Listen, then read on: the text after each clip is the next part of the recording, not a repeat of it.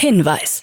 Startup Insider übernimmt keinerlei Haftung für die Richtigkeit börsenrelevanter und unternehmensbezogener Daten.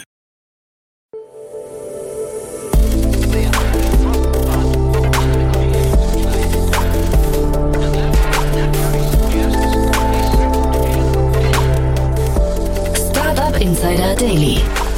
Morgen Update. Einen wunderschönen guten Morgen und herzlich willkommen zu einer neuen Folge Startup Insider Daily in der Morgenausgabe am Donnerstag, den 30. März 2023. Ich bin Kira Burs und ich freue mich wie immer mit euch in den Tag zu starten und das sind die News des Tages. KI-Experten fordern Pause bei KI-Training. Anyline entlässt Mitarbeiter, Disco Eat insolvent und Green Startup Monitor 2023 erschienen. Tagesprogramm. Bevor wir näher auf die Themen eingehen, lasst uns kurz einen Blick auf das heutige Tagesprogramm werfen. Nach dieser Morgenausgabe geht's weiter mit Investments und Exits, wo wir Tina Dreimann von Better Ventures als Expertin zu Gast haben und sie mit Jan zwei spannende News analysiert. Um 13 Uhr geht's weiter mit einem Interview mit dem Startup Era Health und um 16 Uhr folgt ein Interview mit Sun Hero. Dazu aber später mehr nach den Nachrichten gelesen von Anna Dressel. Startup Insider Daily. Nachrichten. Green Startup Monitor 2023 erschienen. Laut dem neuen Green Startup Monitor 2023 des Border Step Instituts und des Startup Verbands ist der Anteil grüner Startups in Deutschland von zuletzt 29 auf 35 Prozent gestiegen. Auch der Anteil der Gründerinnen bei grünen Startups ist mit 23 Prozent leicht gewachsen. Bei anderen Unternehmen liegt er bei 18 Prozent. Technologieentwicklung und Produktion ist mit 30 Prozent das häufigste Geschäftsmodell grüner Startups, gefolgt von Software as a Service mit 18 Prozent. 46 Prozent der befragten Unternehmen dieser Kategorie sehen in der Kapitalbeschaffung eine der zentralen Herausforderungen. Vor einem Jahr waren es noch 37 Prozent. Ein weiteres Ergebnis des Green Startup Monitor 2023 ist, dass grüne Startups häufiger auf staatliche Fördermittel zurückgreifen als auf Business Angels und VCs. 44 Prozent haben noch keine externe Finanzierung erhalten. Franziska Teubert, Geschäftsführerin des Startup-Verbandes, spricht von besonderen Herausforderungen bei der Kapitalbeschaffung. Disco Eat insolvent. Das Berliner Restaurant-App-Startup Disco Eat hat nach 2019 erneut Insolvenz angemeldet. Über Wandeldarlehen zugesagte Gelder sollen bis zuletzt nicht bei den Gründern Moritz Heininger, Nicolo Lutti und Szymon Macielewski angekommen sein, was als Grund für die zweite Insolvenz genannt wird. Der Neustart mit einer siebenstelligen Summe von 468 Capital und Havella Capital ist gescheitert. Zum vorläufigen Insolvenzverwalter wurde Rechtsanwalt Philipp Grauer bestellt. In den Medien wird berichtet, dass Disco Eat nun auf einen strategischen Käufer hofft, der das Unternehmen übernimmt. Es soll bereits mehrere Interessenten für das Unternehmen geben. Alpacas stellt Insolvenzantrag. Das Lieferdienst-Startup Alpacas ist insolvent. Zu den Gründen gibt es keine Stellungnahme. Vorwerk Ventures, Food Labs, MVPF Factory und Angel-Investoren hatten zuletzt 5 Millionen Euro in den Zero Waste Online-Supermarkt mit taggleicher Lieferung investiert. Das Unternehmen beschäftigt derzeit rund 80 Mitarbeiter.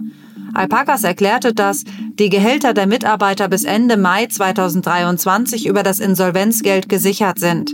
Alpacas wurde von Anthony Rotschek, Simon Korzelski und Tommy Eidner gegründet. Einige Startups mit ähnlichem Konzept wie Flying Emma, Glasboote und Meerwelt haben inzwischen ebenfalls aufgegeben. Anyline entlässt Mitarbeiter. Das österreichische Tech-Unternehmen Anyline hat eigenen Angaben zufolge rund 20 Prozent seiner Mitarbeiter entlassen. Das Unternehmen, das sich auf OCR-Texterkennung spezialisiert hat, hat aufgrund von makroökonomischen Rahmenbedingungen keinen anderen Ausweg gesehen. Die Entscheidung sei laut CEO und Mitgründer Lukas Kinnegartner eine sehr schmerzhafte, aber richtig, um langfristig gemeinsam erfolgreich sein zu können. Nach langen Jahren des Wachstums sei nun erstmals eine Verkleinerung bei Anyline notwendig.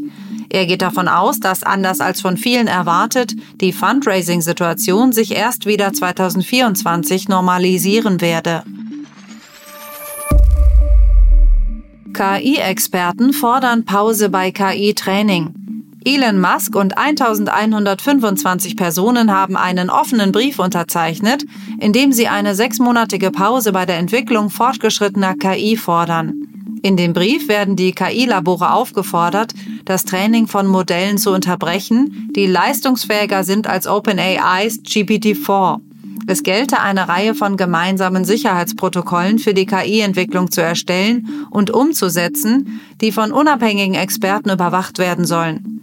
Zu den Unterzeichnern des Briefs gehören unter anderem Apple-Mitbegründer Steve Wozniak, der CEO von Stability AI Emad Mustak, Forscher von Alphabets KI-Labor DeepMind sowie namhafte KI-Professoren.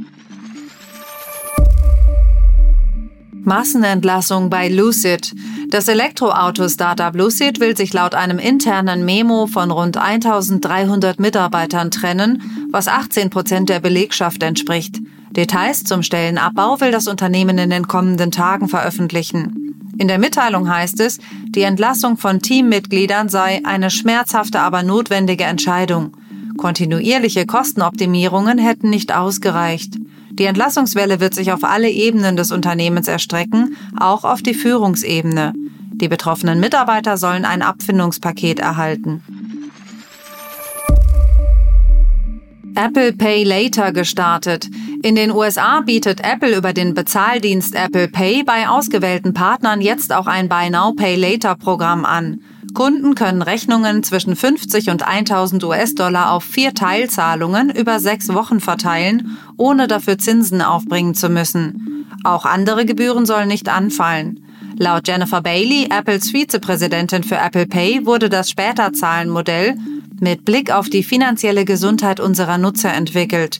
Es ist gebühren- und zinsfrei und kann innerhalb von Wallet verwendet und verwaltet werden, was es den Verbrauchern erleichtert, informierte und verantwortungsvolle Kreditentscheidungen zu treffen. Bestechungsvorwürfe gegen Ex-FTX-Chef. Das US-Justizministerium wirft dem ehemaligen FTX-CEO Sam Bankman-Fried vor, einen oder mehrere chinesische Regierungsbeamte bestochen zu haben. Hierbei soll eine Bestechungszahlung von mindestens 40 Millionen US-Dollar geleistet worden sein.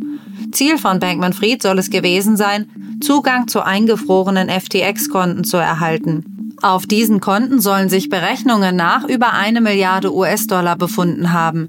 Der Vorfall ist Wasser auf die Mühlen der US-Bestrebungen, Grauzonen im Blockchain-Segment auszuheben, die für betrügerische Aktivitäten verwendet werden.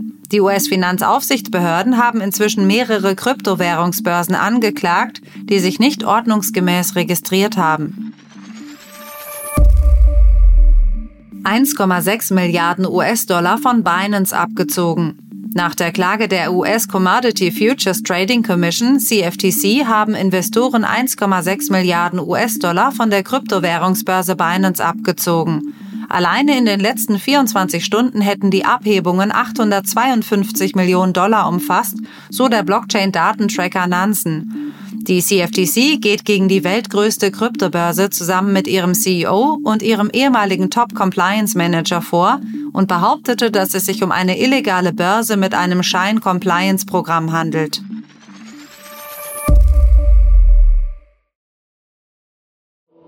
Startup Insider Daily. Kurznachrichten. Gemeinsam mit Partnern hat DFB-Bundestrainer Hansi Flick das Startup The Paddle City gegründet.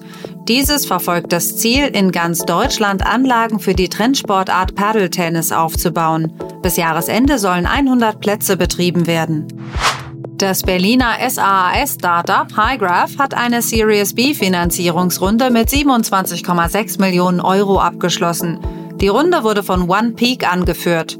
Highgraph wurde 2017 gegründet und bietet eine Content-Management-Plattform für Kreative an. Das Startup arbeitet mit über 400 Unternehmen zusammen, darunter Dr. Oetker, Schur, Samsung und Philips. Das schleswig-holsteinische AR-Startup Augmented hat bei einer Series A Finanzierungsrunde 20 Millionen US-Dollar erhalten.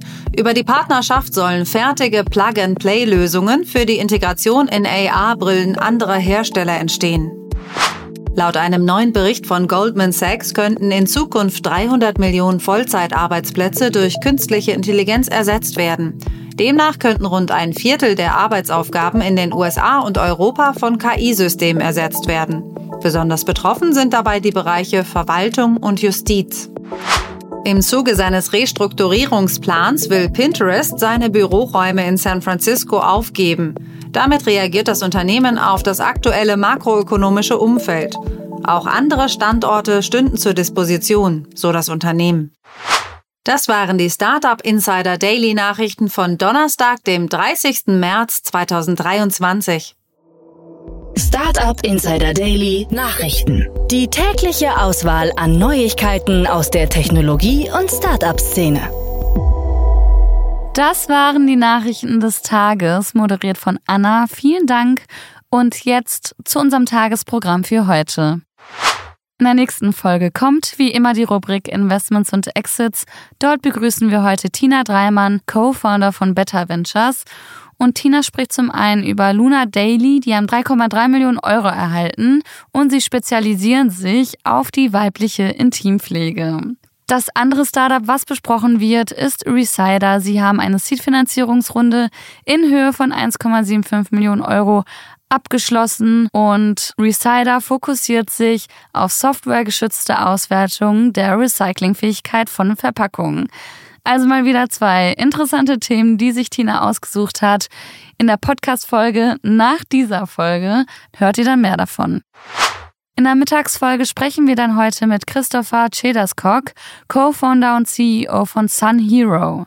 Sun Hero ist ein Photovoltaik-Installateur und legt einen Fokus auf den spanischen Privatkundenmarkt und hat bereits 1000 Systeme installiert. In einer Series A hat das Solar-Startup nun 10 Millionen Euro eingesammelt. Mehr dazu gleich im Interview um 13 Uhr. Und in unserer Nachmittagsfolge geht's weiter mit Tim Olepek, Co-Founder und CEO von Era Health. Das Schweizer Startup hat in einer Pre-Seed-Runde 4 Millionen Euro eingesammelt. Es entwickelt personalisierte Gesundheitspläne und die darin integrierten Behandlungen werden über die eigenen Kanäle und über B2B-Partnerschaften angeboten. Mehr zum Startup und zur Finanzierungsrunde dann um 16 Uhr. Und das war es jetzt auch schon von mir, Kira Burs. Ich wünsche euch einen tollen Start in den Donnerstag und wir hören uns bald wieder. Macht's gut!